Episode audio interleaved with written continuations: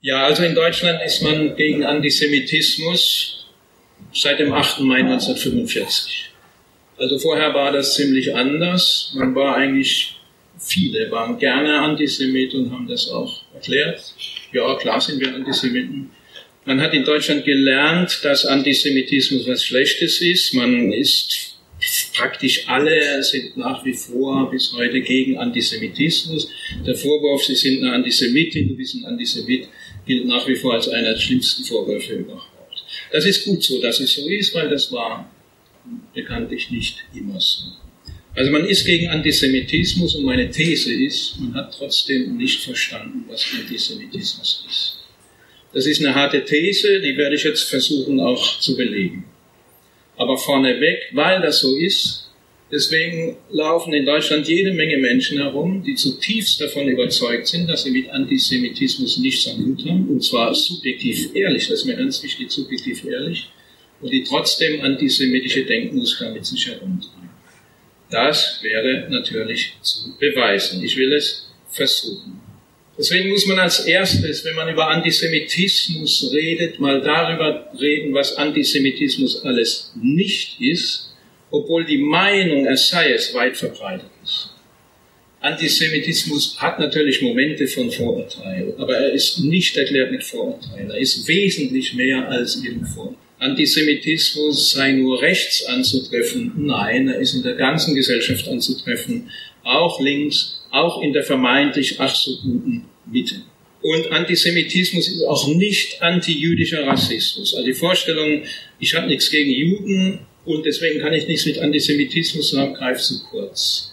Wer Antisemitismus als Rassismus versteht, der hat maximal fünf Prozent verstanden von dem, was Antisemitismus wirklich ist und hat das Wesentliche nicht verstanden. Mir hat sehr geholfen zu verstehen, was Antisemitismus wirklich ist und was der Nationalsozialismus war, als ich vor längerer Zeit mal diesen Nazi-Hetzfilm Jud Süß gesehen habe, also den Originalfilm, der 1941 in die Kinos kam und in den Massen reingeströmt sind, und zwar nicht, weil sie reingeprügelt wurden, sondern weil sie dort das gesehen haben, was sie geglaubt, gehofft und sich gewünscht haben. Kassenschlager, 19 Millionen äh, sind in das Kino gegangen. Der Rekord wurde in der alten BRD erst in den 60er Jahren wieder übertroffen. Die Geschichte handelt von raffgierigen Juden, die in der Politik immer mehr Einfluss kriegen und dem Volk, dem Volk das Leben schwer machen, weil sie das Volk ausbeuten. Man sieht hier in diesen Gesichtern sieht man die Raffgier. Die Raffgier, die ohne ehrliche Arbeit zu einem guten Leben kommen will. Das Gegenbild in diesem Film sehen wir hier. Da sehen wir den ehrlichen deutschen Handwerksmann inklusive züchtig waltender Hausfrau und die sind betrogen. Die sind betrogen worden. Der Oberjude kam vorbei, hat den Zins verlangt, den sie zahlen sollten. Sie konnten ihn nicht zahlen. Man sieht rechts, die Mauer ihres Hauses ist eingerissen. Der Jude ließ ihr Haus einreißen, weil sie den Zins nicht zahlen können. Von diesem Gegensatz zwischen der, zwischen der Raffgier, die ohne ehrliche Arbeit zu einem guten Leben kommen will, und der ehrlichen, aber betrogenen Arbeit, von diesem Gegensatz lebt der Film. Am Ende des Films wird der Oberjude hängen, und zwar zur tiefen Zufriedenheit des ganzen umstehenden Volkes, und auch zur tiefen Zufriedenheit der 19 Millionen Zuschauerinnen, die in die Kinos gegangen sind, weil sie dort genau das gesehen haben, was sie glaubt, gehofft und gewünscht haben. Die NSDAP ist überhaupt nicht zu verstehen ohne einen extrem affirmativen Bezug auf die gute und ehrliche Arbeit. Hier ein Wahlplakat aus der Weimarer Zeit, Arbeiter der Stern und der Faust, wählt den Frontsoldaten Hitler. Also die Arbeit positiv besetzt, auch noch extrem männlich, das ist konstitutiv für die NSDAP, der affirmative Bezug auf die gute, ehrliche und betrogene Arbeit. Und deswegen macht dieser äh, fürchterliche Satz über den Tor von Auschwitz, Arbeit macht frei, durchaus Sinn. Auschwitz war in der Wahnvorstellung, in der Wahnvorstellung der meisten Deutschen derer oben und derer unten. In der Wahnvorstellung war Auschwitz die Entsorgung der Raffgier, die ohne ehrliche Arbeit zu einem guten Leben kommen will, im Namen der betrogenen ehrlichen Arbeit. Das war Auschwitz in der Wahnvorstellung. Was ist Antisemitismus? Das ist mein Vorschlag, was denn Antisemitismus sei. Ich versuche das etwas zu untermauern. Antisemitismus ist das Ressentiment gegen die kapitalistische Moderne. Achtung, nicht die Kritik am Kapitalismus. Kritik am Kapitalismus ist dringend notwendig, dringend notwendig. Aber das Ressentiment, Ressentiment ist das Gegenteil von Kritik. Das Ressentiment gegen die kapitalistische Moderne, dass die Herrschaft von Markt und Kapital als persönliche Herrschaft bösartiger Menschen fantasiert, im Vernichtungswahn gegen die vermeintlich Schuldigen kulminiert und die Juden damit identifiziert. Das ist Antisemitismus. Der moderne Antisemitismus hat eine Vorgeschichte, eine lange Vorgeschichte, da kommen wir gleich drauf. Der moderne Antisemitismus, der sich Ende des 19. Jahrhunderts mit dem explodierenden Kapitalismus entwickelt. Das ist der moderne Antisemitismus. Und wir sehen schon, wenn wir verstehen wollen, was moderner Antisemitismus ist, müssen wir ein bisschen auch verstehen, was Kapitalismus eigentlich ist. Und das ist auch nicht ganz so einfach zu verstehen. Weil im Kapitalismus gibt es oben und unten. Es gibt Superreiche und es gibt wirklich die Ärmsten der Armen und weltweit betrachtet Katastrophen. Es gibt Ausgebeutete und es gibt Ausbeutete. Es gibt Mächtige und Ohnmächtige und es gibt natürlich auch Klassen. Und trotzdem, und das gilt es zu verstehen, ist Kapitalismus kein System der persönlichen Herrschaft. Es ist kein System der persönlichen Herrschaft, weil die vermeintlich Herrschenden den Laden nicht in den Griff kriegen. Also spätestens seit 2008 jagt eine Krise die andere, eine Krisenkonferenz nach der anderen und sie beherrschen das System eben nicht. Unter Herrschenden stelle ich mir was anderes vor. Kapitalismus ist keine personelle, sondern eine systemische Herrschaft. Und das gilt es zu verstehen. Das merken wir in der Klimadebatte ganz deutlich, da liegt es auf der Hand. Wenn diese Wirtschaft nicht wächst, dann jammern alle. Und zwar buchstäblich alle und nicht, weil sie dumm wären, sondern weil sie klug sind und ihre Interessen richtig einschätzen. Die Kapitalistin jammert, weil die Profite wackeln. Die Arbeiterin jammert, weil die Arbeitsplätze gefährdet sind. Und die Politikerin, egal welche Partei, völlig egal welche Partei, jammert, weil die Steuern ausbleiben. Und darauf beruht Politik, egal welche. Wir werden beherrscht von einem Hamsterrad, von einem Hamsterrad aus ewigem Wachstum und maximalem Profit. Und wenn es dieses Hamsterrad ins Stocken kommt, dann gerät die ganze Gesellschaft in die Krise und mit ihr wir als Teil dieser Gesellschaft. In der Klimadebatte kriegen wir das ganz deutlich mit. Angeblich sei ja das E-Auto die große Alternative jetzt. Ich schlage vor, das zu vergessen. Das E-Auto ist keine Alternative. Ich kann über technische Details nicht reden. Da streiten sich, glaube ich, die Experten, aber das ist gar nicht das Thema wenn dieses Hamsterrad aus ewigem Wachstum weitergeht, ja, dann werden wir irgendwann Städte haben voller E-Autos, dann werden wir irgendwann acht und zehn und zwölfspurige Autobahnen voller E-Autos haben, dann werden wir Rente mit 70, 75, 80 haben, nur damit meine Firma mehr Auto, E-Autos produziert als die Konkurrenz. Was soll daran Ökos sein? Was soll daran Ökos sein? Die Alternative kennt im Grunde jedes zwölfjährige Kind. Sie ist nicht schwer zu verstehen. Wir müssen viel, viel weniger Autos bauen und viel, viel langlebigere Autos bauen. Das weiß jeder, nur keiner will es hören. Und warum will es niemand hören? Weil die Leute dumm sind? Nee, sie sind überhaupt nicht dumm, sondern sie sehen auch was anderes. Sie sehen die Abhängigkeit von ihrem Arbeitsplatz. Daran hängen die Arbeitsplätze. Und nicht nur unmittelbar in der Automobilindustrie, sondern auch die Krankenschwester und der Lehrer, der vom Staat bezahlt wird, kann vom Staat nur bezahlt werden, wenn der Staat Steuern einnimmt und die Steuern sprudeln nur, wenn die Makermaschine aus ewigem Wachstum und Maximalprofit funktioniert.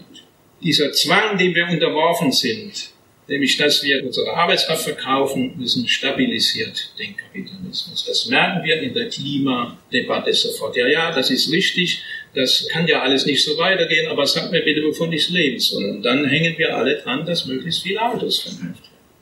Dieser Zwang, die Arbeitskraft verkaufen zu müssen, stabilisiert den Kapitalismus.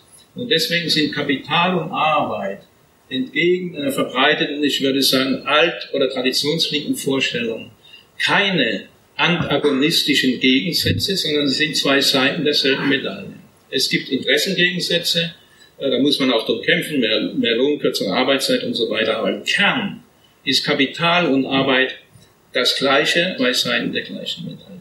Das war nur angedeutet, um Hinweise zu geben darauf, dass Kapitalismus verstanden werden muss als eine systemische Herrschaft und nicht als die Herrschaft von Personen.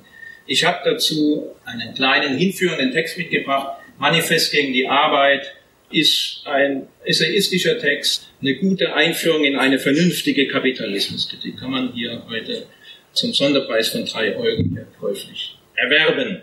Wir haben spätestens seit 2008, damals war die große internationale Bankenkrise, in großen Teilen der Gesellschaft ein Gefühl der Bedrohung durch Spekulanten, Manager, Bankster, Heuschrecken, Zucker und so weiter, wie sie auch immer heißen. Und in dieser Vorstellung, die Vorstellung ist immer, da sind irgendwo die Gierigen und auf der anderen Seite sind wir. Und dieses Wir, das ist immer das eingebildete Kollektiv derer, die ehrlich arbeiten und deswegen betrügen sind. Die Vorstellung, es gäbe eine geheime Weltregierung, die irgendwo im Hintergrund die Fäden zieht, ist weit verbreitet. Oskar Lafontaine, der jetzt endlich, wenn auch im Jahre zu spät, aus der Linkspartei ausgetreten ist, redet von einer geheimen Weltregierung. Wir haben eine unsichtbare Regierung, die die Geschicke dieser Welt bestimmt. In Kaiserslautern 2017 kam übrigens interessanterweise auf einem Kanal von KenFM und Lafontaine hat sich auch nicht gewehrt dagegen. Das ist natürlich die gleiche Denke, die uns immer wieder begegnet, also zum Beispiel bei diesen Corona-Demonstrationen, wo dann auch klar war, Bill Gates und andere, die ziehen im Hintergrund die Fäden. Es gibt eine geheime Weltregierung, die das Geld beherrscht, die im Hintergrund die Fäden zieht. Diese Vorstellung begegnet uns immer wieder in den verschiedensten Verschwörungstheorien. Oder besser gesagt Fantasien. Also 9-11, die Anschläge auf die Twin Towers, 2001, hat sich ganz schnell verbreitet, hält sich zum Teil bis heute noch. Ja, das waren natürlich keine islamistischen Terroristen, sondern in Wirklichkeit stecken da ganz andere dahinter. Das war die US-Regierung, irgendwelche Geheimdienste oder Israel, die Juden. Ja, das hält sich bis heute. Fast in jeder Verschwörungsfantasie taucht dieses Bild auf. Reptiloiden, ja klar, wir werden von Reptiloiden beherrscht. Man sieht in den Augen hier von Hillary Clinton und Angela Merkel, man sieht ja schon Schlitze. Das ist ja wohl Beweis genug. Das verbreitet ein Brite namens David Icke. Der hat mehrere hunderttausend Follower in den sozialen Medien. Der hat Einfluss. Der behauptet also, dass es eine Minderheit gäbe, die durch die Kreuzung von Menschen mit außerirdischen Reptiliden Rassen entstanden sei, die uns versklaven. Der hat hunderttausende Follower. Und dieser selbe David Icke, der erklärt auch, dass die jüdische Banker-Dynastie Rothschild für das Coronavirus verantwortlich sei und Israel die Pandemie ausnutzen würde, um seine Technologien zu testen. Das finden viele Leute gut und nicht nur Rechte. Zum Beispiel Alice Walker. Alice Walker ist eine Bürgerrechtlerin, bekannte US-Schriftstellerin. Die teilt diese Aussage von David Icke im Netz und hält ihn für einen augenöffnenden Autor eine linke, liberale Bürgerrechtlerin. Die verbreitete These vom großen Austausch, es gäbe einen geheimen Plan, die Bevölkerung in den mehrheitlich weißen Staaten langsam auszutauschen und dann die Weißen auszurotten. Diese verbreitete Vorstellung vom großen Austausch, die unter anderem Ken Jebsen auch bedient. Ja, die Flüchtlinge, die sind ja durch den jüdischen Milliardär George Soros gesteuert. George Soros ist eine Hassfigur bei allen Recht- und Verschwörungsfantasten, der stellt mit einigen seiner Milliarden relativ vernünftige Dinge an, indem er NGOs fördert und so weiter. Ja. Also dieser jüdische Milliardär steuert das. Oder auch der Holocaust ist eine Erfindung eines jüdischen Amerikaners. Dann bei den Corona-Demos erleben wir das genau wieder. Es gibt einige wenige Schuldige, die im Hintergrund die Fäden ziehen und die sind dran schuld. Und es ist kein Wunder, dass auf diesen Demos auch ganz schnell Juden dann wieder aufgetaucht sind, noch nicht massenweise, also das, die, die Erzählung von den Juden. also hier lügen, oder dann auch umgedreht, ich, der ich ja, wie Corona-Verschwörung aufdecke, ich bin ja jetzt der Jude und der Handel, also der umgedrehte Antisemitismus. Die fast alle Verschwörungsfantasien haben im Grunde ein Grundmuster, das immer wieder auftaucht. Und das geht so. Einige wenige Mächtige führen Böses im Schilde. Sie verfolgen geheime Pläne. Um ihre Absichten zu tarnen, führen sie die ganze Welt an der Nase rum. Aber wir durchschauen sie. Wir durchschauen sie. Das ist das Grundmuster jeder Verschwörungserzählung. Warum immer wieder die Juden? Warum tauchen früher oder später fast in all diesen Verschwörungserzählungen immer wieder die Juden auf? Warum ist das so? Das kann man nur verstehen, wenn man sich die Geschichte des Christentums anguckt. Die ersten Christen sind ja nur eine kleine jüdische Sekte, die sich von den Mehrheitsjuden nur in einem einzigen Punkt unterscheidet, dass sie sagen, der Messias ist gekommen. Und die Mehrheitsjuden sagen, ach nee, nee, komm, hört auf, da waren schon 20 andere da und der ist es auch nicht. Wir warten weiter auf den Messias. Und das ist sozusagen der Knackpunkt. Da scheiden sich dann die Geister. Und die, wie jede Sekte haben die Christen dann auch das Problem, sie müssen sich massiv von ihrer Mutter absetzen. Wir sehen hier die ganz zentrale Erzählung des Christentums. Judas, einer der zwölf Jünger, also des engsten Kreises um Jesus herum, verrät Jesus. Und zwar hat er der römischen Besatzungsmacht erzählt, kommt mal da morgen Abend da auf dem Berg Gethsemane und da sind wir dann und der, den ich küsse, der ist es, den müsst ihr schnappen. Das ist die Geschichte von Judas, dem Verräter aus den eigenen Reihen. Und seitdem, das ist die Gründungsgeschichte des Christentums. Durch die ganze Geschichte des Christentums zieht sich ein Judenhass. 100 Jahre später erklärt dann der eigentliche Begründer des Christentums, Paulus, er redet dann von den Juden, die sowohl den Herrn Jesus als auch die Propheten getötet und uns verfolgt haben und Gott nicht gefallen und allen Menschen feindlich sind dass Juden, die Juden, die Gottesmörder sind, das ist konstitutiv für die christliche Religion und zieht sich durch die ganzen Jahrhunderte, durch zwei Jahrtausende jetzt durch, mit katastrophalen Folgen. Wir erleben das immer wieder. Kürzlich gab es diese Auseinandersetzung, Gerichtsverhandlungen, diese sogenannte Judensau in Wittenberg an der Kirche. Also das ist ein Dokument aus dem Mittelalter heraus zeigt, wie Juden verstanden wurden als bösartig und die Feinde des Christentums. Brunnenvergifter, Juden sind Brunnenvergifter, ganz zentraler Topos in der ganzen christlichen Geschichte aus. Und selbstverständlich, sie, nach heimlich schütten sie Gift in die Brunnen und selbstverständlich sind sie auch in der Pest schuld. Und in großen Pestepidemien ist es kein Zufall, dass es dann die großen Judenpogrome weil die Juden sind schuld. Die Juden sind das Böse in der Welt. Kindermörder sind sie auch, auch ganz zentral. Dazu gehört hier so eine, eine von vielen Darstellungen. Die Juden schlachten heimlich christliche Kinder und trinken ihr Blut. Das zieht sich durch. Die Juden als Kindermörder ganz zentral. Und die Juden sind geldgierig. Denn schauen wir uns doch mal an, wofür dieser Judas Jesus eigentlich verraten hat. Der hat ihn nämlich für 30 Silberlinge verraten. Er hat Geld dafür gekriegt. Deswegen hält sich auch der Topos, die Juden sind geldgierig. Die machen für Geld alles. Das ist alles noch lange vor dem Kapitalismus, das ist Christentum. Das ist die Geschichte des Christentums, die Europa geprägt hat und über Europa großen Einfluss auf die Entwicklung der ganzen Welt genommen hat. Juden sind geldgierig. Pogrome, hier eines äh, von vielen Illustrationen hier aus dem Mittelalter. Das elend, jämmerisch und trostlose Volk der Juden, das wird hier todesgestraft und so weiter, also verbrannt und so weiter. Das sind nicht nur Bilder, das fand tatsächlich statt. Also Judenpogrome, Verfolgung der Juden, die gehört einfach zum Christentum dazu von Anfang an, weil sie sind das Böse in der Welt. Also diese Zuschreibungen an die Juden sind 2000 Jahre alt, sie sind bösartig, sie entfachen Zwietracht und Krieg.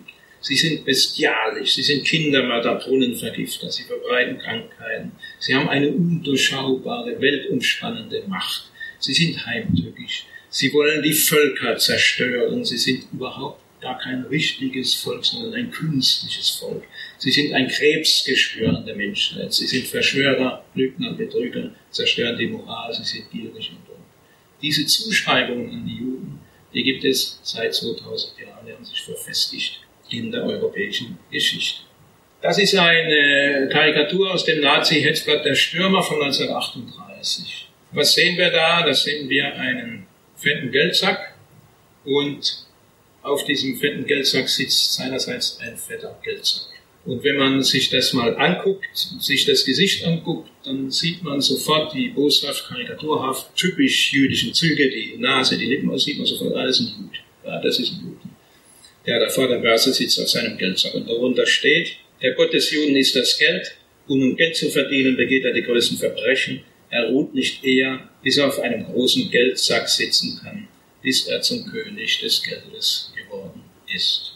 Das ist die moderne Karikatur eines Linken. Man wird hier beim besten oder auch bösesten Willen jetzt keine Anführungszeichen typisch jüdischen Gesichtszüge sehen und so weiter. Deswegen werde ich auch davor warnen zu sagen, das ist antisemitisch. Das ist nicht antisemitisch, aber das ist ein Denkmuster, das ganz nah am Antisemitismus dran ist. Weil hier begegnet uns auch der gierige Geldsack, der nur Profit, Profit, Profit, Profit machen will und uns alle dadurch ins Unglück stürzt.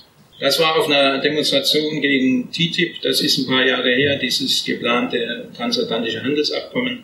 Da tragen nun welche ein Transparent rum, das zeigt die Frau Merkel hier als Sinnbild für die Politik mit fetten Kapitalistenschweinen, die ihr diktieren, was sie zu unterschreiben. Auch da würde ich nicht sagen, das ist nicht antisemitisch, weil man sieht auch da, das ist jetzt nicht, das sind nicht die Juden, aber es sind die fetten Kapitalistenschweine, die gierigen fetten Kapitalistenschweine, die die Politik beherrschen. Aber das kann ganz schnell gehen. Was hier stattfindet, ist die Biologisierung des Kapitalismus in den Köpfen. Was in den Köpfen und in den Bräuchen der Menschen stattfindet, die Kapitalismus so verstehen oder die Kapitalismuskritik so verstehen, ist die Biologisierung des Kapitalismus. Das sind ja irgendwelche Bösewichte, die dran schuld sind. Und das kann ganz schnell kippen. Große linksradikale Demonstration 2012 am Bauzaun für die Europäische Zentralbank in Frankfurt am Main. Linksradikale Demonstration. Die Gier nach Geld zerstört die Welt und da ist er schon mit der Haarnase und den Lippen. Das kann ganz schnell kommen. Das gibt's bei weitem nicht nur rechts. Nichts gegen Juden haben ist gut. Toll, dass du nichts gegen Juden hast. Aber das heißt nicht automatisch auch immun sein gegen antisemitische Denkmuster. Und das gilt es zu verstehen. Ich glaube, es ist ganz gut, wenn man sich das am Bild der schiefen Ebene verdeutlicht. Nicht jede, die vom Kapitalistenschwein redet und jeder, der vom gierigen Bankchef redet, ist deswegen schon gleich ein Antisemit. Aber er befindet sich sozusagen auf der schiefen Ebene. Unten ist der antisemitische Sumpf. Die Juden sind an allem schuld, die Juden sind an unserem Unglück, die Juden müssen vernichtet werden. Das ist der antisemitische Sumpf. Das Bild von der schiefen Ebene hat den Vorteil, wenn man sich dessen bewusst wird, dass man sich auf einer schiefen Ebene befindet, dann kann man sich da auch wieder raushauen. Man ist nicht dazu verdammt, sozusagen im Sumpf zu landen, aber man muss sich dessen bewusst werden, dass man sich auf einer schiefen Ebene befindet. Und das genau ist auch der Sinn der kritischen Intervention von einigen Leuten in, in diesem Diskurs, ja, dass man sich bewusst wird, dass man auf einer schiefen Ebene sich befindet. Und Antisemitismus kann sich in Krisenzeiten rasend schnell ausbreiten. Nun gibt es Rassismus, wie wir alle wissen, und zwar üblen, übelsten Rassismus mit schlimmen Folgen massenhaft verbreitet.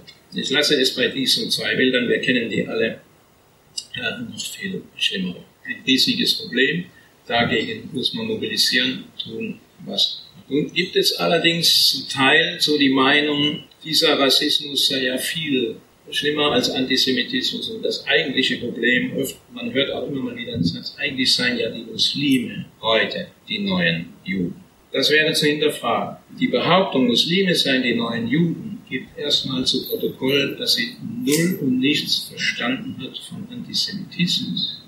Niemand unterstellt den Muslimen, dass sie im Geheimen die Welt beherrschen, dass sie das Geld trägt, dass sie uns alle in die Krise stürzen wollen, weil sie bewusste geheime Pläne haben, weil sie die gierigen Geldsäcke sind und so weiter. Das ist was anderes. Rassismus ist schlimm, aber ist nicht erklärbar mit Antisemitismus. Deswegen ist die Vorstellung, Antisemitismus sei Rassismus weit verbreitet, aber sie ist falsch. Die Vorstellung, ich bin Antirassistin und ich habe nichts gegen Juden, Und deswegen kann ich doch nichts mit Antisemitismus am Hut haben. Die ist falsch. Die ist weit verbreitet, gerade auch unter Linken. Und die gilt es zu hinterfragen. Und von dieser Vorstellung gilt es sich zu lösen. Stellen wir nochmal gegenüber, betrachten das jeweilige Hassobjekt. Das Hassobjekt des Rassismus und das Hassobjekt des Antisemitismus. In der Vorstellung des Rassisten steht die rassifizierte Person unter uns. Die sind kulturell unter uns, immer dieses Wir. Die sind nicht auf der Höhe unserer Kultur, die sind primitiv, die gehören nicht hierher. In der Vorstellung des Antisemiten steht das Hassobjekt über uns. Das ist unheimlich mächtig, raffiniert, intelligent, kennt Winkelzüge, die wir alle nicht beherrschen. Das ist ganz anderes. Das ist nicht unter uns, das ist die Gefahr. Es sind ja auch nur so wenige und trotzdem haben sie die Macht. Ist was völlig anderes. Sie sind nicht unter uns, die sind über uns, die bedrohen uns von oben. Das Hassobjekt des Rassismus ist minderwertig. Das Hassobjekt des Antisemitismus ist übermächtig. Die sind übermächtig. Die sind übermächtig. Der Rassist wünscht, sein Hassobjekt soll verschwinden. Die gehören nicht hierher, die gehören nicht zu uns, die sind minderwertig, die sollen verschwinden. Für den Antisemiten ist das Jüdische, der Jude, das Böse überhaupt in der Welt, das Prinzip des Bösen in der Welt. Deswegen sagt Rassismus, die sollen verschwinden, die sind minderwertig, die gehören nicht hierher. Übel, schlimm. Antisemitismus das Jüdische, die Juden sind das Prinzip des Bösen in der Welt. Und wenn die Welt erlöst werden will, dann muss das Böse vernichtet werden. Rassismus sagt, das Hassobjekt soll verschwinden, ist zu vertreiben. Antisemitismus sagt, das Hassobjekt ist zu vernichten. Das ist ein grundlegender Unterschied. Antisemitismus ist ein umfassender Weltverschwörungsglaube und eine umfassende Welterlösungsfantasie. Wenn die Juden beseitigt sind, dann geht es uns gut. Das ist Antisemitismus. Ja, und wer Schwierigkeiten hat, den tiefen Sinn dieses Bildes zu verstehen, der wird erst recht Schwierigkeiten haben, den Sinn dieses Bildes zu verstehen, nämlich welchen Sinn macht die Fahne des jüdischen Staates unter dem Tor von Auschwitz. Was ist Israel? Israel ist erstmal ein Staat und eine Gesellschaft, natürlich eine kapitalistische Gesellschaft wie jeder andere auch. Das ist völlig klar. In Israel gibt es Kapitalismus, es gibt Ausbeutung, es gibt Rassismus, nicht wenig, es gibt Sexismus, es gibt himmelschreiende soziale Ungerechtigkeiten, also sozusagen ganz normal und schlecht. Und gleichzeitig, obwohl das stimmt, ist Israel kein Staat wie jeder andere. Und das gilt es sozusagen im Kopf auszuhalten. Es ist ein Staat wie jeder andere und es ist gleichzeitig kein Staat wie jeder andere. Israel ist das, was es spätestens schon 1938 und nicht erst 1948 nach der Shoah hätte geben müssen. Der ehemalige Vorsitzende des Zentralrats der Juden, Paul Spiegel, hat das ganz gut auf den Punkt gebracht. Israel ist eine Art Lebensversicherung, falls sich in Deutschland oder anderswo wieder Juden zur Flucht gezwungen sehen oder das Gefühl der Bedrohung übermächtig wird. Jede Jüdin heute, und wenn sie in Argentinien, Australien lebt und nie im Leben daran denkt, nach Israel auszuwandern, weiß im Hinterkopf, wenn sie dann ganz hart kommt, gibt es immer noch Israel. Diese Seite hat Israel auch. Und die muss man verstehen. Wenn man die nicht versteht, wird man Israel nicht verstehen. Zionismus zum Begriff. Zion in der Bibel ist ursprünglich eine Burg bei Jerusalem. Stadt Davids kann man alles in der Bibel nachlesen. Zion hat immer eine wichtige Bedeutung in, in der Bibel. Es gibt über 3000 Jahre diese israelitische Geschichte in, in diesem Landstrich Palästina. Warum habe ich hier Palästina in Anführungszeichen gesetzt? Weil die Römer diesen Landstrich Palästina genannt haben. Und da gibt es aber schon tausend Jahre jüdische Kultur. Deswegen steht hier Palästina in Anführungszeichen, weil es eine römische Bezeichnung ist seit 2000 Jahren. Die verbreitete Erzählung über Israel geht ja so, naja, die Römer haben irgendwann die Juden da vertrieben, 70 nach haben die Juden einen Aufstand gegen die römische Besatzungsherrschaft gemacht. Der Aufstand wurde niedergeschlagen. Da sind auch viele Juden vertrieben worden, aber es war eben nie so, dass die Juden da verschwunden, verschwunden seien. Die Geschichte, die man oft hört, ist ja, die Juden waren 2000 Jahre nicht mehr da und dann sind sie auf einmal da wieder gekommen und haben den Palästinensern das Land weggenommen. Sorry, stimmt nicht. Das ist jetzt der Jerusalem, da hat man Zahlen, der Anteil der Bevölkerung nach Religionen zwischen 1799 und 2018. Das Grüne sind die Muslime, das Blaue sind die Juden und das Rote sind die Christen. Man sieht, da gibt es Bewegung Aber man sieht auch schon 1799, also noch lange vor der zionistischen Einwanderung, auf die ich gleich komme, waren immer auch Juden, immer auch Juden in diesem Land gelebt. Und man hat auch eine Zahl sogar von 1525 von Jerusalem, wo auch damals schon klar war, 21 Prozent der Einwohnerinnen sind Juden. Also die Vorstellung, dass da eine Juden gab und auf einmal kamen die und haben denen das Land weggenommen, ist einfach auch schon faktisch einfach falsch. Mit der Entwicklung des modernen Kapitalismus ist dieser Antisemitismus zu einer ungeheuren Bedrohung geworden für Jüdinnen und Juden. Wieder mal, da im Ende des 19. Jahrhunderts war in Russland, im russischen Zarenreich übrigens der, der Schwerpunkt des Antisemitismus mit sehr vielen Pogromen, aber nicht nur da. Es hat sich unter einem Teil der europäischen Juden, nicht unter allen, die Vorstellung entwickelt, dass äh, es keinen Sinn macht, sich integrieren zu wollen in die bürgerlichen Gesellschaften in Europa, sondern dass sie aufgrund ihrer leidvollen Erfahrungen einen eigenen Staat brauchen, in dem sie endlich die Mehrheit sind, die Mehrheit und nicht die drangsalierte Minderheit. Das ist der Grundgedanke des Zionismus. Eine wichtige Rolle, mobilisierende Rolle hat dann Theodor Herzl gespielt, der 1896 das Büchlein oder eigentlich Broschüre Der Judenstaat veröffentlicht, die dann eine große Wirkung gehabt hat. Das war umstritten unter den europäischen Jüdinnen und Juden. Viele haben auch gesagt, nee, das ist Blödsinn, das wollen wir gar nicht. Einige haben angefangen, sind eingewandert in diesen Landstrich Palästina und andere haben gesagt, nee, das ist, das ist der falsche Weg, wir bleiben in Europa. Nach dem Holocaust haben diejenigen Juden, die das überlebt haben und die gegen den Zionismus operiert haben, gesagt, ihr habt recht gemacht. Das war richtig.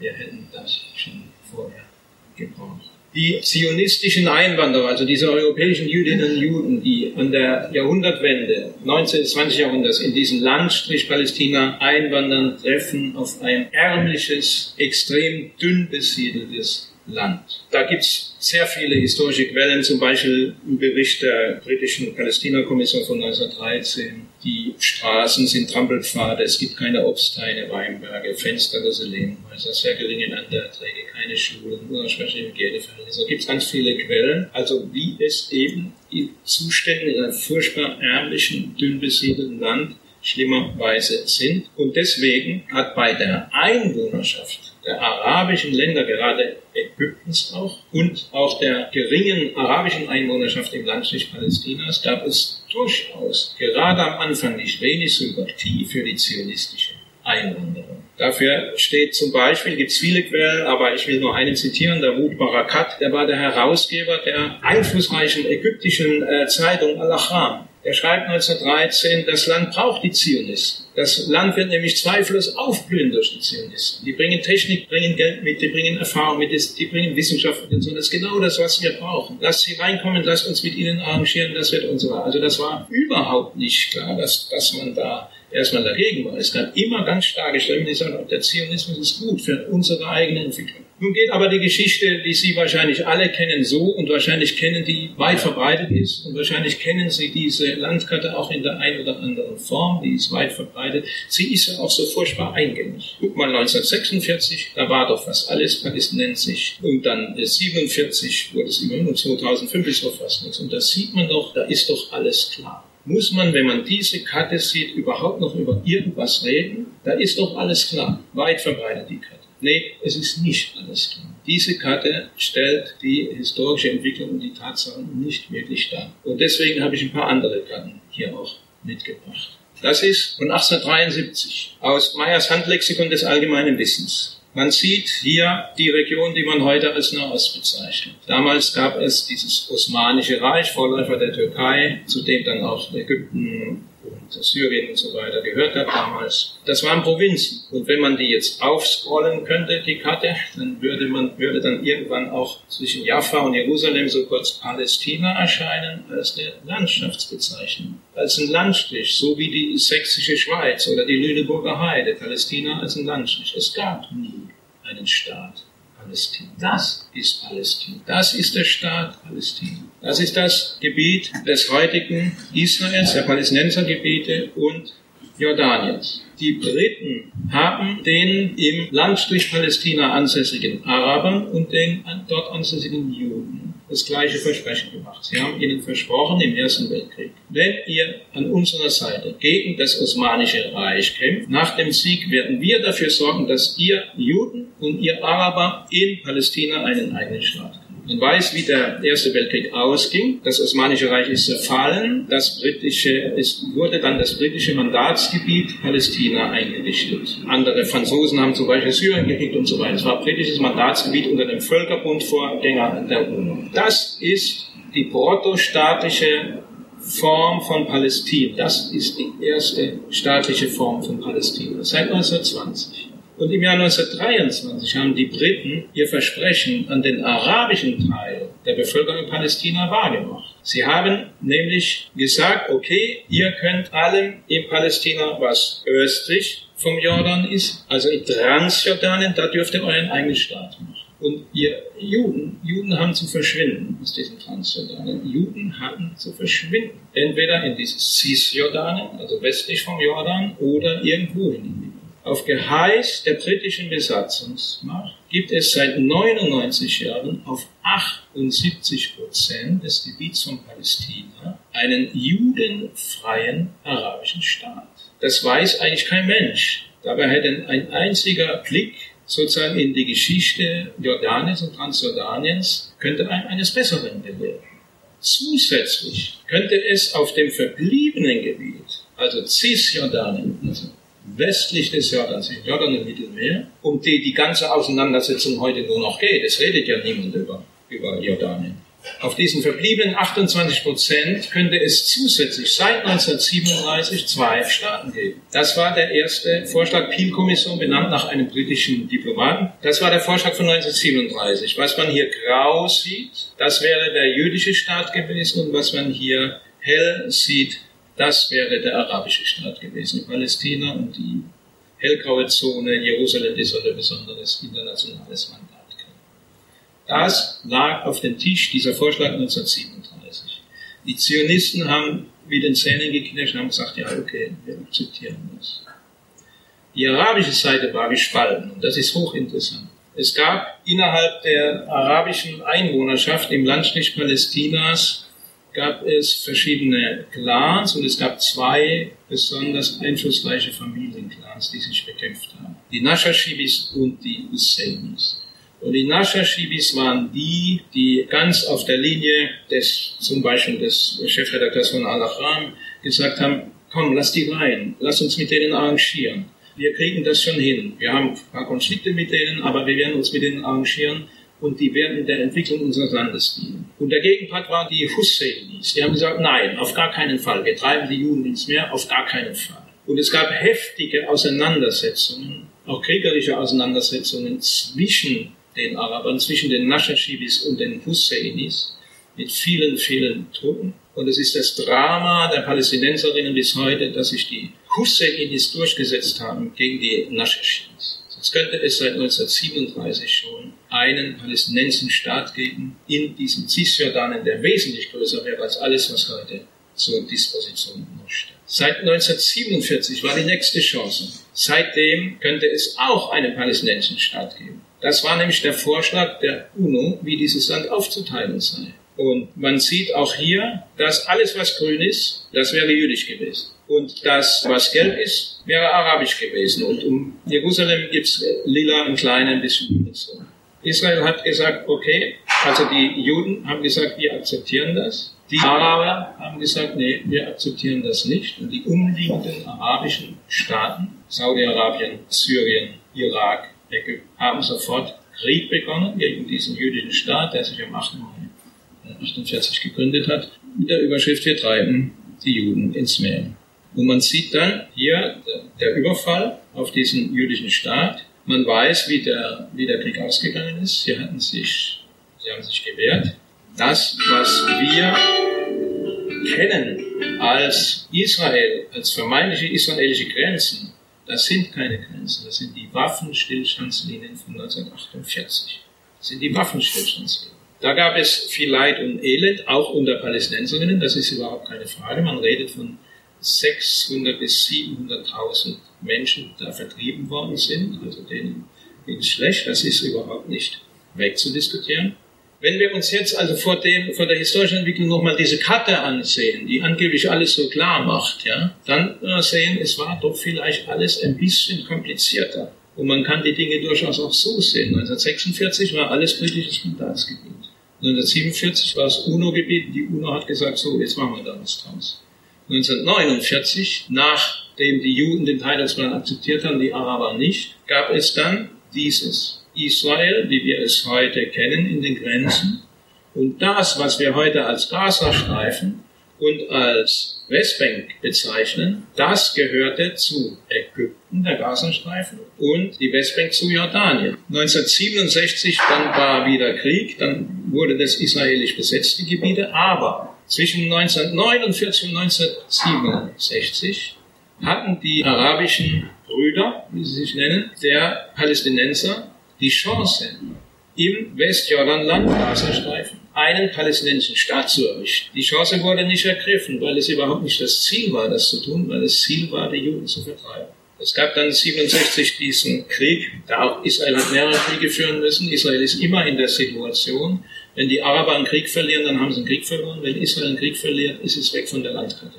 Das ist die Situation, in der Israel ist. Auch das muss man verstehen. Also dieser 67er Krieg ging so aus, dass Israel diese Gebiete besetzt hat, übrigens noch mehr, da kommen wir gleich dazu. Und 2005, also seit 2005, haben PalästinenserInnen in diesem Gebiet so viel Autonomie, wie sie noch nie hatten. So kann man es nämlich aussehen. Durch diese Abkommen gibt es eine relativ weitgehende Autonomie, auch staatliche, man spricht da von Autonomiegebieten, die Palästinenserinnen vorher noch nie hatten in dieser Gegend. Und im Übrigen auch in keinem einzigen arabischen Land hatten. Also so kann man die Geschichte aussehen. Da spricht einiges dafür, die Geschichte so zu sehen.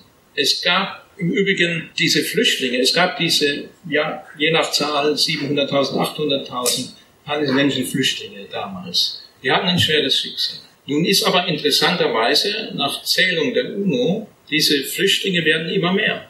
Also es gibt, das ist jetzt eine Zahl von 2010, es gibt nach Behauptungen der UNO ungefähr 6 Millionen palästinensische Flüchtlinge. Wie kann das sein? Wie kann das sein? Weil die Kinder, die Enkel, die Urenkel derer, die damals fliehen mussten, alle noch als Flüchtlinge gezählt werden. Alle werden als Flüchtlinge. Das gibt es nirgendwo auf der Welt, die Vererbung des Flüchtlingsstatus, nur in Bezug auf Palästina und Israel. Und seinen Grund hat das auch darin, dass überhaupt keine Versuche gemacht wurden von den umliegenden arabischen Ländern, die geflohenen Palästinenserinnen in ihre Gesellschaft, in ihren Staat zu integrieren. Die haben keine Staatsbürgerschaftsrechte, die müssen nach wie vor in sogenannten Flüchtlings- Lagern leben, ganz bewusst jetzt seit Jahrzehnten das Problem am Kochen gehalten, damit es sich ja nicht beruhigt. Und so kommt selbst die UNO auf die absurde Zahl, es gibt heute sechs Millionen palästinensische Flüchtlinge. Das ist wie, mein Vater ist in den ehemalig polnischen Gebieten geboren, da bin ich also auch ein Flüchtling noch, ja? in den Gebieten, die ehemals Deutschland in Land wären. Das ist ihr Sinn, ja? die Vererbung des Flüchtlingsstaates. Worüber niemand redet, weil das Problem nämlich schon lange gelöst ist, das sind die jüdischen Flüchtlinge in dieser Zeit. Nämlich in dieser Zeit sind ungefähr genauso viele Jüdinnen und Juden aus den arabischen Ländern geflohen.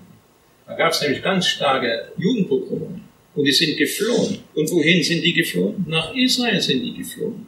Die allermeisten. Und warum redet heute niemand mehr von denen? Weil die schon lange integriert sind in die israelische Gesellschaft die haben Staatshilfen gekriegt, die mussten sich anstrengen, die hatten es auch schwer und so weiter. Aber sie sind auf eine Gesellschaft getroffen, die sie aufgenommen hat, die sie integriert hat. Und deswegen redet niemand über diese jüdischen Flüchtlinge aus dieser Zeit, weil das Problem hat sich erledigt. Also mit gutem Willen kann man so etwas erledigen, aber im Laufe der Zeit, aber der gute Wille muss vorhanden sein. Apropos guter Wille, Israel war schon mal wesentlich größer. Der israelische Machtbereich war schon mal wesentlich größer, auch viele wissen das nicht mehr. Ab 1967 sah der israelische Machtbereich so aus. Also dieser Überfall von Ägypten, Jordanien und Syrien. Israel ist vorgestoßen, es war der berühmte Sechstagekrieg mit Panzern damals über den Sinai und so weiter. Sie sind sogar über den Suezkanal noch rüber und haben Kairo bedrückt, haben irgendwann aufgehört. Aber der ganze Sinai war israelisch. Und Israel hat es aufgegeben. Und zwar für ein Friedensabkommen mit Ägypten. Ägypten hat unter Anwar el-Sadat, dem Präsidenten damals, der übrigens dafür mit dem Leben gebüßt hat, weil er ein paar Jahre später von fanatischen Islamisten ermordet wurde dafür. Unter dem ägyptischen Präsidenten Anwar el-Sadat hat Israel einen Friedensvertrag mit Ägypten geschlossen. Das Prinzip war Land gegen Frieden. Okay, wir hauen wieder ab, wir gehen aus dem ganzen Sinai zurück und dafür erkennt er uns an. Und seitdem gibt es einen einigermaßen haltbaren Frieden zwischen Ägypten und Israel.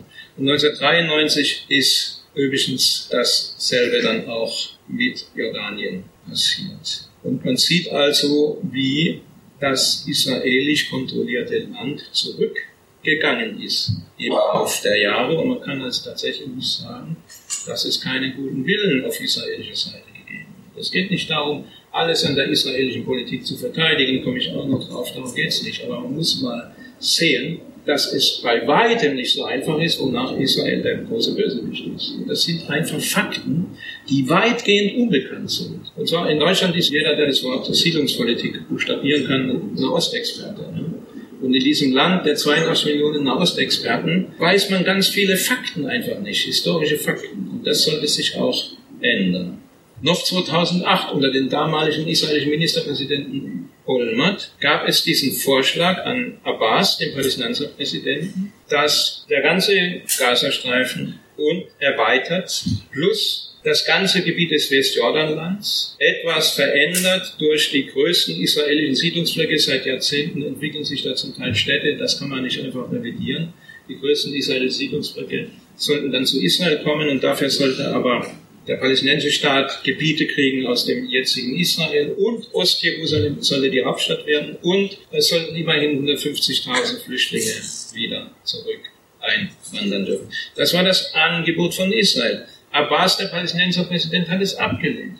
Und zwar ohne überhaupt irgendeine Gegenforschung zu Auch das ist weitgehend unbekannt. Das war 2008. Aber wie gesagt, man weiß, die israelische Siedlungspolitik ist die normale Diskussion in Deutschland über Israel, die geht so, ja, ja, und hm, der Holocaust, der war ganz schlimm, wirklich ganz schlimm, ja, hm, aber, aber, na, man kommt endlich zurück, ja, Siedlungspolitik, Siedlung, da, da will man Siedlungspolitik. Die Siedlungspolitik, dann hat man endlich das Thema, was einen wirklich interessiert. Nun will ich gar nicht über die Siedlungspolitik reden, da gibt's viel Pro und Contra. Und über die Siedlungspolitik kann man sich auch heiß streiten und ich glaube, es wird nie nirgendwo so heiß darüber gestritten wie in Israel selbst. Das ist wirklich sehr umstritten, die Siedlungspolitik. Aber wenn die Siedlungspolitik daran schuld sei, dass es heute da unten noch keinen Frieden gäbe, dann müsste es zumindest mit Gaza Frieden geben. Weil auch das ist ein Fakt, der weitgehend unbekannt ist. 2005 hat sich Israel unter dem Hardliner Sharon, der war Ministerpräsident, war ein Militär, der hat Israel die jüdischen Siedlungen im Gazastreifen, die es nämlich gab, 9000 Jüdinnen und Juden haben im Gazastreifen in Siedlungen gelebt, hat aufgelöst. Es war eine riesen Auseinandersetzung in der jüdischen Mehrheitsgesellschaft in Israel. Letztendlich musste die Armee kommen und diese Siedlerinnen raustragen, aus ihren Häusern raustragen. Also der Sharon hat es durchgesetzt, dass die jüdischen Siedlungen aus dem Gazastreifen verschwinden. Und das wurde dann auch 2005 durchgesetzt. Israel beendet eine Ehre, 38 Jahre lang Siedlungen in Gaza. So. Wenn die Siedlungspolitik das entscheidende Friedenshindernis wäre, dann müsste es doch zumindest mit Gaza seit 2005 Frieden geben. Gaza ist aber zur Raketenabschussrampe geworden. Die zurückgelassenen Gewächshäuser wurden mutwillig zerstört. Ja. Und das ist eine Erfahrung, die man natürlich in der israelischen Gesellschaft auch macht. Sollen wir uns jetzt aus der Westbank auch zurückziehen? Kriegen wir dann die nächste Raketenabschussrampe noch näher vor unseren Großstädten? Das ist ein, ein Diskurs in der israelischen Gesellschaft. Den muss man einfach mal zur Kenntnis nehmen und der beruht auf Erfahrungen. Wenn dieser Konflikt nur ein Territorialkonflikt wäre, dann wäre er schon lange gelöst. Es gibt so viele Vorschläge, wie das zu lösen wäre. Das entscheidende Problem, warum er nicht gelöst ist, ist der Antisemitismus. Da muss man verstehen über die Verbreitung des Antisemitismus in der arabischen Welt, auch in, in dem Landstrich Palästina. Die Beziehungen zwischen der Muslimbruderschaft und der NSDAP sind außerordentlich interessant. Die Muslimbruderschaft wurde 1928 in Ägypten gegründet und zwar interessanterweise in den Arbeitergebieten, in den Industriegebieten in Suez, da wo sich Industrie entwickelt hat. Und sie war von Anfang an stark religiös und stark sozial. Also sie hat ganz stark die gute und ehrliche Arbeit affirmiert hat sich für Arbeiterrechte eingesetzt und war also religiös fundamentalistisch. Sie hat den personalisierenden Antikapitalismus. Die Juden, die sind alles, die sind Kommunisten, die Kapitalisten, die Blutsauger, alles und so weiter. Die Juden raus aus Ägypten, Palästina. Und die wurden in kürzester Zeit, nicht zuletzt, gerade deswegen, weil sie sich so für soziale Belange auch der Armen eingesetzt haben, zu einer Massenorganisation. Die NSDAP hatte Auslandsorganisationen auch schon seit den 20er Jahren und die NSDAP AO Kairo war eine der größten Auslandsorganisationen. Und es gab zunächst in Ägypten nach der Machtübernahme der Nazis noch in Teilen der ägyptischen äh, Gesellschaft starke Vorbehalte gegen die Nazis, auch Demonstrationen gegen Nazi-Deutschland. Aber die NSDAP hat zunehmend mehr zusammen mit der Muslimbruderschaft gewirkt und Muslimbrüder und NSDAP haben zwar nie offen kooperiert, aber sie haben sich in vielem ideologisch gedeckt und sie haben sich gegenseitig in die Hände gespielt. Und es hat in wenigen Jahren eine Verbreitung von Antisemitismus und auch eine, die Entwicklung von Beziehungen zwischen Muslimbrüdern und Nazis sich entwickelt, die auch weitgehend unbekannt ist. Ich hatte es von dem Husseini-Clan, der sich durchgesetzt hat gegen die Nashashibis und gesagt hat, nee, wir akzeptieren die nicht, wir treiben die ins Meer. Der anerkannte politische und religiöse Führer der Araber im Landstrich Palästina der 30er Jahre, warum sage ich Araber, von Palästinensern im heutigen Sinne spricht man erst seit den 60er Jahren, seitdem sich die PLO gegründet hat, das nur nebenbei. Also der anerkannte, starke politische und religiöse Führer der Araber im Landstrich Palästina, Mohammed Amin al-Husseini, war ein überzeugter Nazi, ein fanatischer Antisemit, der sagt, wörtlich, da sagt er sich, ich bin Muslim und Nationalsozialist. Und das war nicht irgendwer, das war der Chef da. Das war der Chef. Man sieht ihn hier 1941 bei Hitler zum Besuch. Da gibt es Protokolle in den Akten des Auswärtigen Amtes. Kann man einsehen. Der Großmufti erklärt also dem Führer, dass die arabischen Länder zur Teilnahme am Krieg zur Verfügung stehen. Und der Führer versichert dem Großmufti, das deutsche Ziel würde dann lediglich die Vernichtung des im arabischen Raum lebenden Judentums sein. Der hat massive Finanzhilfe gekriegt von Nazi-Deutschland. Der hat in Berlin einen Radiosender gekriegt mit über 80 Mitarbeitern. Die haben in Arabisch im Nahostgebiet NS-Propaganda, Judenhetze verbreitet. Der hat Divisionen der Waffen-SS aufgestellt. Hier sieht man ihn. Der hat mehrmals dafür gesorgt, dass jüdische Kinder in die Vernichtungslager kamen. Es gab ja öfter mal solche Propagandamaßnahmen von Himmler, der dann den Westalliierten angeboten hat, also ihr könnt da 5000 jüdische Kinder haben, wenn ihr uns 20.000 deutsche Kriegsgefangene gebt. Da gab es hin und wieder mal solche Deals. Amin al-Husseini ist vorstellig geworden bei Himmler und hat mehrmals persönlich das verhindert und hat dafür gesorgt, dass diese jüdischen Kinder in die Vernichtungslager. Dieser Amin al-Husseini, der Führer, politische religiöse Führer der Araber im Landstrich Palästina, der 30er und 40er Jahre, der war übrigens der Großonkel des legendären Palästinenserführers Yasser Arafat. Jetzt kann niemand was für seinen Großonkel, das ist völlig klar. Aber dafür kann der Yasser Arafat dass er noch bis an sein Lebensende diesen Husseini gepriesen hat, als unseren Helden. Das weiß man nicht in Deutschland, das weiß in großen Teilen der Welt nicht, aber in Israel weiß man das. Und wenn man Israel verstehen will, dann muss man solche Sachen verstehen. Und wenn man die nicht weiß, wird man Israel nie verstehen. Ich empfehle hier ein sehr lesenswertes Buch Halbmond und Hakenkreuz von Klaus Michael Malmann und Martin Küppers das Dritte Reich, die Araber und Palästina. Es gab entwickelte Pläne zum Aufbau von Vernichtungslagern in Palästina. Wenn Rommel, Generalfeldmarschall Rommel bei El Alamein nicht geschlagen worden wäre, 42, sondern die Briten da überrannt hätte, dann wäre der Weg offen gewesen. Das war ja kurz vor Kairo dann nach Palästina und die Wehrmacht war schon nahe Kaukasus und wenn das weitergegangen wäre, dann hätte es die Zangenbewegung gegeben, oben runter aus dem Norden vom Kaukasus über Irak und unten über Ägypten. Und es war klar, es war abgesprochen, dass es die Vernichtungslager geben wird in Palästina unter tätiger Mithilfe von Husseini und seinen Leuten. Halbmond und Hakenkreuz, absolut lesenswertes Buch. Da die Vorstellungen, die antijüdischen Stereotype, die ziehen sich durch die Behandlung und Wahrnehmung von Israel wir sehen, dass ganz viele antijüdische Stereotype wieder auftauchen. Kindermörder Israel, und zwar sowohl in den arabischen Gebieten als auch hier in der sogenannten, ich sage, der vermeintlichen Palästina-Solidaritätsszene. Es sind Kindermörder. Ja, klar, Juden sind Kindermörder. Ein Krebsgeschwür.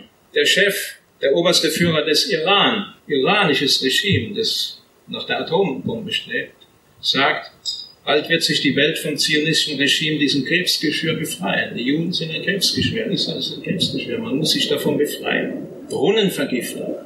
Natürlich ist Israel auch Brunnenvergifter. Abbas, der Präsident der palästinensischen Autonomiebehörde, hat im EU-Parlament unter riesigen Beifall übrigens für seine Rede erklärt, dass, das ist jetzt wirklich Zitat von Abbas, Rabbis in Israel haben ihre Regierung dazu aufgefordert, dass unser Wasser vergiftet werden sollte, um Palästinenser zu töten.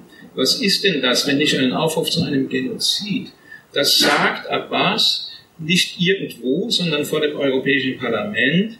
Man sieht übrigens hier im Hintergrund verschwommen, das ist Schulz, der ehemalige Kanzlerkandidat der SPD, der war damals Parlamentspräsident das ist niemandem aufgefallen. Jedenfalls hat niemand protestiert in diesem Parlament, sondern es gab einen riesen Beifall. Auch das sagt etwas auch über die Wahrnehmung von Antisemitismus in Europa. Das wurde dann skandalisiert. Abbas hat es dann irgendwann auch zurückgenommen. Ja, das sei wohl doch nicht richtig gewesen, aber auf Englisch, nicht auf Arabisch. Und das geht öfters so. Ja? Auch das hat er gesagt, Abbas, der Palästinenserführer sagt, die Juden sind ja schuld am Holocaust. Das sagt Abbas, das ist gar nicht lange her, vier Jahre her. Die Juden sind schuld am Holocaust. Und warum die Begründung? Der Antisemitismus war nicht schuld am Holocaust, sondern das soziale Verhalten der Juden, wie das Verleihen von Geld und so weiter. Platter Antisemitismus, sagt Abbas, der jetzige Chef der Palästinenser, der als gemäßigt gilt. Und wahrscheinlich ist er das sogar im Vergleich zu Hamas. Aber wenn das schon gemäßigt ist, ja, das ist dann erst nicht gemäßigt. In Israel weiß man das. Auch das hat er dann revidiert auf Englisch, nicht auf Arabisch. Die Protokolle der Weisen von Zion, ein Machwerk des zaristischen Geheimdienstes von Anfang des 20. Jahrhunderts, in einer sogenannten jüdischen Weltverschwörung, in der also den Juden unterstellt wird, dass sie mit Hilfe des Geldes, mit ihrer Macht über dem Geld eine riesengroße Krise auslösen werden und die Arbeitermassen auf die Straße werfen. Dieses Buch hat bis heute Massenauflage in arabischen Ländern. Massenauflage. Das wird in Schulen und zum Teil in Universitäten noch gelehrt. Eine der absurdesten Unterstellungen, Behauptungen gegen Israel ist die Behauptung, Israel sei ein Apartheidstaat. Das ist absurd. Es gibt, um das vorneweg zu sagen, in Israel, natürlich gibt es Rassismus. Es gibt Diskriminierung von Palästinenserinnen. Und das ist auch schlecht und das muss auch kritisiert werden. Da gibt es jeden guten Grund auch von Palästinenserinnen damit nicht zufrieden zu sein und sich dagegen zu wehren. Das ist überhaupt keine Frage. Aber Apartheid, Apartheid ist nochmal was ganz anderes. Wenn jemand Israel Apartheidstaat sagt, dann gibt er erstmal zu Protokoll, dass er offenbar nicht weiß, wovon er redet. Was war Apartheid? Das Apartheid-Regime in Südafrika zwischen 1948 und 1990 hat auf der extremen sogenannten Rassentrennung. Schwarze hatten ihre eigenen Gebiete. Schwarze durften nicht auf dieselbe Sitzbank sitzen wie Weiße. Ja. Geschweige denn, sie durften in irgendein Parlament gewählt werden oder Richter werden dann irgendwas zu sagen. Hier, Whites only. Whites only. Also, Busstop for Non-Whites. Also hier dürfen die Schwarzen dann in den Bus totale sogenannten Rassentrennung caution, aware of natives, ja, in der Schleswig, Achtung, pass auf, das sind die Natives, Taxi, only whites und so weiter. Das war das Apartheid-Regime in Südafrika. Gegen das es eine große Aufstandsbewegung und der schwarzen Mehrheitsbevölkerung in, in Südafrika gab der ANC, der Afrikanische Nationalkongress, wurde da ja groß und hat sich große Verdienste auch erworben. Und es gab auch eine breite internationale, immer größer werdende internationale Boykottkampagne gegen das südafrikanische Apartheid-Regime. Und 1990 ist dieses Apartheid-Regime dann angefangen zusammenzubrechen, also bis ja, 90, manche sagen 94 war es dann zu Ende. Es gibt natürlich nach wie vor viele Diskriminierungen von Schwarzen, auch in Südafrika, aber Apartheid-Regime ist zu Ende. Und da gab es eine große Kampagne. Das Ende hatte übrigens auch mit dem Ende des Ostblocks zu tun, aber das wird jetzt vielleicht zu weit führen. Aber es gab eine große Kampagne gegen das Apartheid-Regime, auch Boykott. Da gab es auch Kauf keine Früchte aus Südafrika. Das war auch sehr sinnvoll. Das war Apartheid. Israel, Apartheidstaat. Also, Moshe Katsav war Staatspräsident in Israel von 2000 bis 2007. Der wurde wegen Vergewaltigung und sexueller Belästigung zu sieben Jahren Knast verurteilt. Staatspräsident. Also das ist nicht irgendwas. Und wer war der Vorsitzende des obersten Gerichts? Ein Araber, ein arabischer Israeli, ein christlicher arabischer Israeli. Apartheid. Ein Araber bringt den jüdischen Staatspräsidenten in den Knast. Apartheid.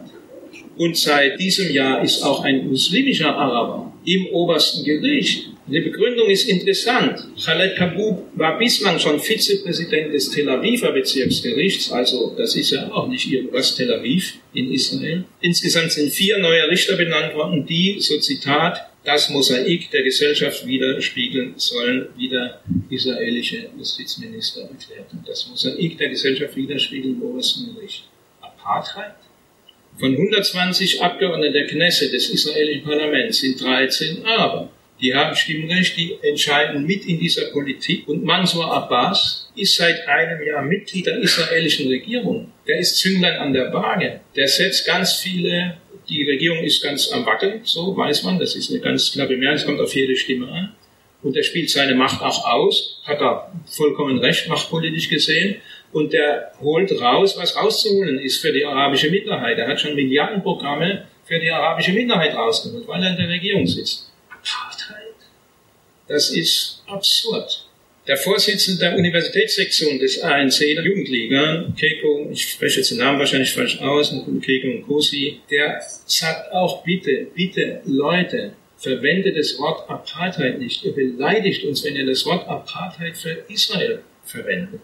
Bitte stellt uns nicht dieses Wort, Zitat, dieses Wort auf Israel anzuwenden, führt das Projekt der Entwürdigung schwarzer Südafrikanerinnen fort, in dem die Einzigartigkeit des Rassismus und des Hasses, mit dem wir damals konfrontiert wurden und den wir mit viel Blut und Tränen überwunden konnten, negiert wird.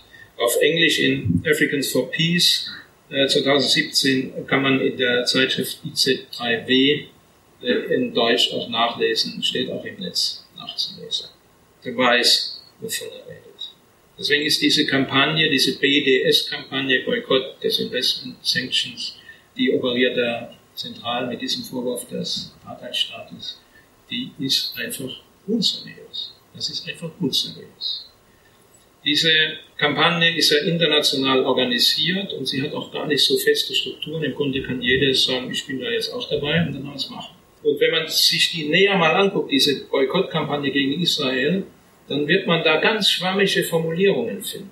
Ganz schwammige, in die jeder rein interpretieren kann, fast was er will. Also da ist die Ende der Besatzung alles arabischen Landes ist gefordert, dann der Abriss der Mauer, man kennt diese Mauer und die verschiedenen Maßnahmen in Jerusalem und anderswo, und Rückkehr der palästinensischen Flüchtlinge. Das sind so die zentralen Forderungen. Aber was damit gemeint ist, ist völlig offen. Was ist alles arabisches Land? Was ist die Besetzung? From the river to the sea, Palestine wird free. Das hört man immer auf diesen sogenannten Television. Das heißt, Israel soll verschwinden. Das ist besetztes arabisches Land. Man kann, wenn man, ich sage jetzt mal vielleicht ein bisschen naiv oder guten Willens, einfach sagt, er findet es nicht gut, wie Palästinenser dann in Israel äh, behandelt werden und die sollen doch auch ein eigenes Land kriegen, dann kann man da schon vielleicht auch da mitmachen erstmal. Man sollte sich aber dessen bewusst sein, dass man mit Leuten zusammenarbeitet, international, die das in der Hand haben, die sagen, Israel muss von der Landkarte verschwinden. From the river to the sea.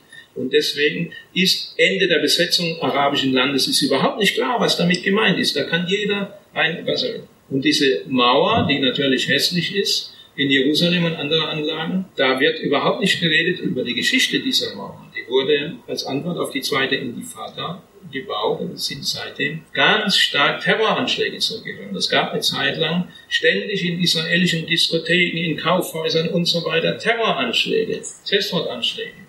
Und diese Mauer war eine Reaktion darauf. Die ist nicht schön, aber bitteschön. Einfach die Schutzmaßnahmen abzuweisen, diese Israel wehrlos machen gegen Terror. Auch das wird nicht gesagt. Und die Rückkehr aller palästinensischen Flüchtlinge, ja, sollen es jetzt 100.000 sein oder alle 6 Millionen? Wenn 6 Millionen zurückkehren würden, angebliche Flüchtlinge, dann wäre natürlich der jüdische Charakter Israels erledigt und damit ist Israel erledigt, weil Israel macht nur Sinn, wenn es ein Staat ist, in dem die Juden, ein einziger Staat auf der Welt ist, in dem Jüdinnen und Juden in der Mehrheit sind. Deswegen ist auch außerhalb von Deutschland ist man dann deutlicher. In Deutschland ist man dann ein bisschen vorsichtig. Deswegen sagt man dann, wenn es zur Sache geht, ist dann Israel durchgestrichen.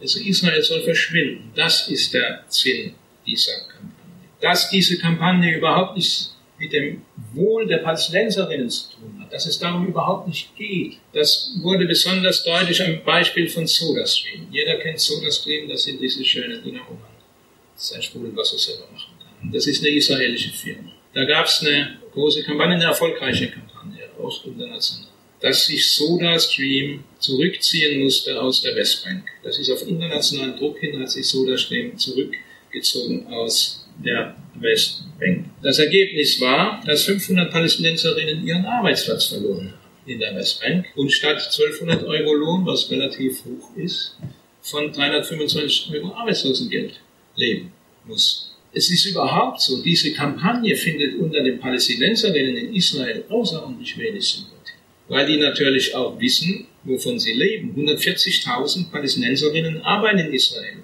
und verdienen da wesentlich mehr, als sie in der Westbank oder in Gaza. Also diese Kampagne des Investment in Israel, die ist nicht wirklich für die Palästinenser. Die wissen es noch. Die ist gegen Israel. Da geht es um die Beseitigung von Israel. Deswegen ist diese Kampagne antisemitisch. Und sie erinnert eben an das. 1933 standen eben SA-Scherben vor jüdischen Geschäften, aber er kauft nicht bei Juden. Und dieser Antisemitismus, der kommt in den verschiedensten Formen immer wieder vor. Das Neueste ist die Documenta. Ich habe jetzt nur ein Bild, da wird viel zu sagen. Also hier sieht man ganz klar ein Schwein mit dem Davidstern. Darüber steht noch Mossad, israelischer Geheimdienst. Es ist vollkommen klar, dass das zutiefst antisemitisch ist. Man könnte jetzt lange über diese Auseinandersetzung reden. Ich will es nur andeuten, das erscheint immer wieder und vor allem viele linke, deutsche Linke und durchaus erfreulich auch antirassistische Linke verstehen das nicht. Im Gegenteil, die teilen das und, und sagen, das ist kein Antisemitismus. Sie haben überhaupt keinen Blick für Antisemitismus. Sie haben zum Teil einen Blick für Rassismus, das ist gut, aber sie haben keinen Blick für Antisemitismus. Wie kann das sein, dass so etwas nicht wahrgenommen wird? Und dann von anderen skandalisiert werden muss. Und es sind auch, mittlerweile taucht noch immer mehr auf, aber ich lasse es dabei. Ein ganz wesentlicher Faktor, das ganze Problem nochmal so vertieft und die Frage, ja, wie soll es denn eigentlich gelöst werden? Was soll denn da jemals, wie soll denn dieser sogenannte Nahostkonflikt gelöst werden?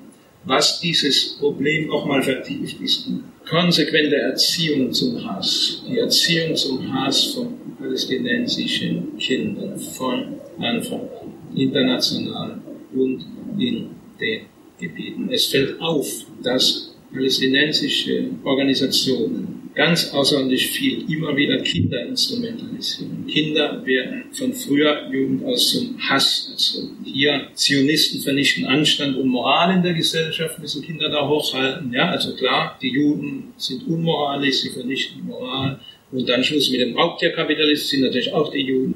Das ist aus dem Standbild von einem Video der Hamas, wo Kinder, man sieht Kinder hier spielen, wie sie einen jüdischen Soldaten erschießen. Hamas, das kommt im Kinderfernsehen, der Hamas. Und das hier sind Hamas-Terroristen, die sich als Selbstmordattentäter verkleidet haben mit einem Kind, das sozusagen lernen soll, schön es ist, im Dschihad zu sterben.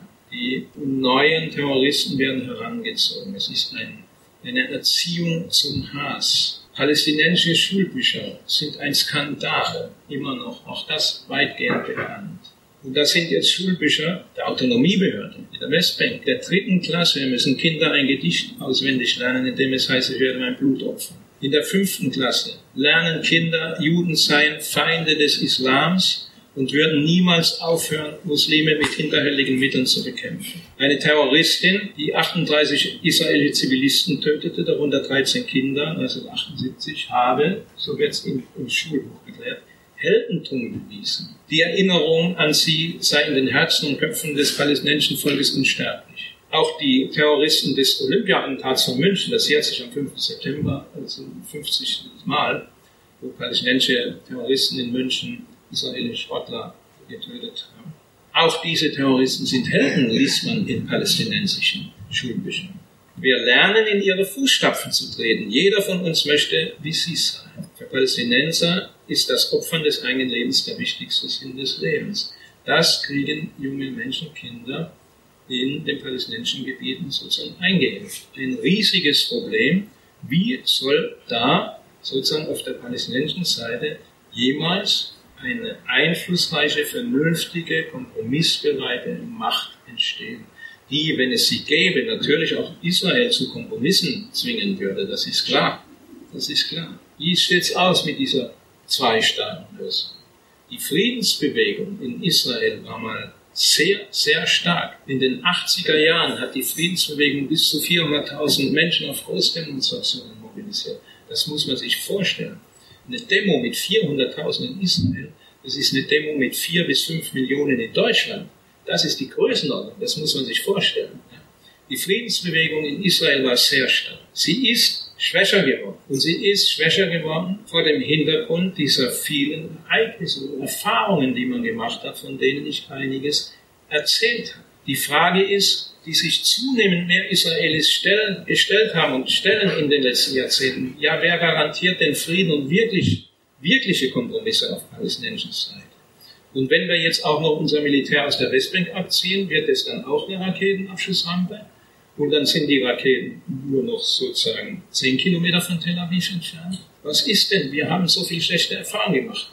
Das muss man mit bedenken. Trotzdem ist immer noch, auch heute noch, die Mehrheit der Israelis für zwei Staaten, aber diese Mehrheit schwindet. Und die Frage ist offen. Ich kann Ihnen auch nicht beantworten, was die Lösung da sein muss. Es muss eine Lösung geben, aber zu der Lösung gehören zwei Seiten.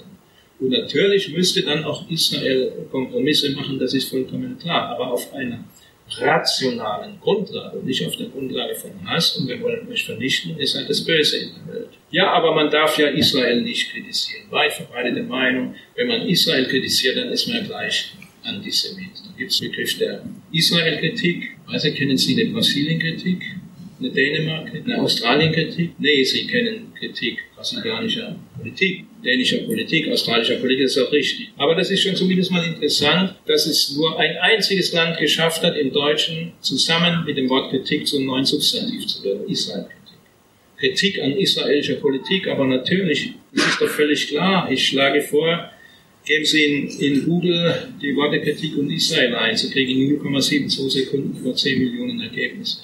Also das ist eine, völlig absurde Vorstellung. Das ist sehr ähnlich der, derer, die auf Corona-Schwurbeldemos rumlaufen und sagen, ich darf ja nicht sagen, was ich denke. Dabei sagen sie ständig, was sie denken. Also die Vorstellung, man dürfe Israel nicht, nicht kritisieren, ist absurd, aber sie ist weit verbreitet. Es gibt einen ganz vernünftigen Test, wo ist Antisemitismus und wo ist berechtigte Kritik an israelischer Politik. Und das ist der sogenannte 3D-Test. Das ist leicht zu werden, das ist eine ganz gute Richtschnur auch nach Nathan Sharansky. Er sagt, Kritik ist dann keine Kritik mehr, sondern Antisemitismus, wenn 3Ds passieren. Dämonisierung, doppelte Standards und Delegitimierung. Also Dämonisierung, Beispiel diese häufigen Vergleiche Israels wie dem Nationalsozialismus, Gaza sei ein KZ, oder ähm, Israel sein Apartheid-Regime, das ist Dämonisierung, das ist keine Kritik mehr. Oder doppelte Standards, die himmelschreiende Ungleichbehandlung. Also die UNO-Menschenrechtskommission zum Beispiel verurteilt im extremen Ausmaß Israel. Kein Land wird seit Jahren so heftig verurteilt von der UNO wie Israel. Wesentlich mehr Verurteilungen äh, für Israel als zum Beispiel der Iran oder Nordkorea verurteilt wird. Es ist abstrus. Ja. Das sind doppelte Standards. In Israel werden andere Standards angelegt als in anderen Ländern. Und das dritte D ist die Delegitimierung, also wo das Existenzrecht Israels beschnitten wird, zum Beispiel durch diese Boykottkampagne und so weiter.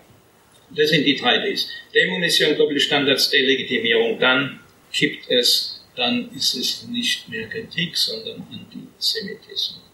Die Zuschreibung an die Juden, dass sie bösartig sind, Zwietracht, Kriegempfang, bestialisch, Kindermörder, Brunnenvergifter, Krankheiten verbreiten, eine weltumspannende Macht haben, heimtückig sind, die Völker zerstören wollen, selbst kein richtiges, sondern künstliches Volk sind, dass sie ein Krebsgeschwür sein, dass sie Verschwörer, Lügner, Betrüger, Zerstörer der Moral sein, dass sie gierig sein. Diese 2000-jährige Zuschreibung an die Juden, die begegnen uns alle wieder eine Zuschreibung an den jüdischen Staat, den Israel. Und sie resultieren in der Konsequenz in Vernichtung. Das ist das Böse in der Welt und das muss verschwinden.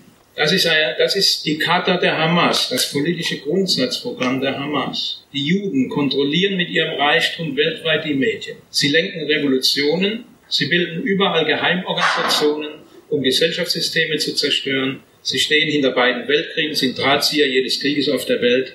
Erst wenn alle Muslime die Juden bekämpfen und töten, wird das jüngste Gericht kommen. Dies wird die Vernichtung aller Juden vollenden.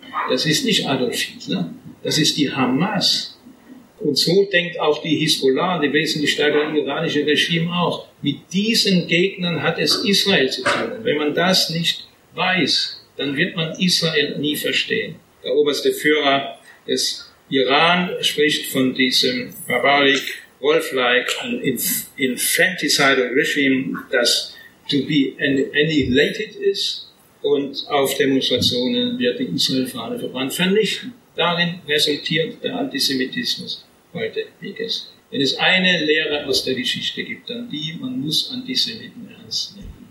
Wenn sie ihre Absichten verwirklichen können, dann tun sie das auch. Dann tun sie das auch. Von wegen wird nicht so heiß gegessen, wie gekocht wird, so weiter. Wenn sie ihre Absichten verwirklichen können, dann tun sie das auch und deswegen muss man, deswegen muss man Antisemiten in den Arm fallen und sie daran hindern, ihre Pläne umzusetzen. Und deswegen muss Israel auch all denen, die es vernichten wollen, militärisch überlegen sein. Das ist prekär. Militärische Sicherheit ist immer prekär und ist nie eine wirkliche Sicherheit. Und eine wirkliche Sicherheit will was anderes. Aber die Situation ist die. Israels Situation ist prekär. Und wenn Israel seinen Gegnern, die es vernichten wollen, nicht militärisch überlegen bleibt, dann ist Israel am Ende. Das ist die Situation Israels, die muss man verstehen. Wer den Antisemitismus nicht versteht, der versteht weder Israel noch sein.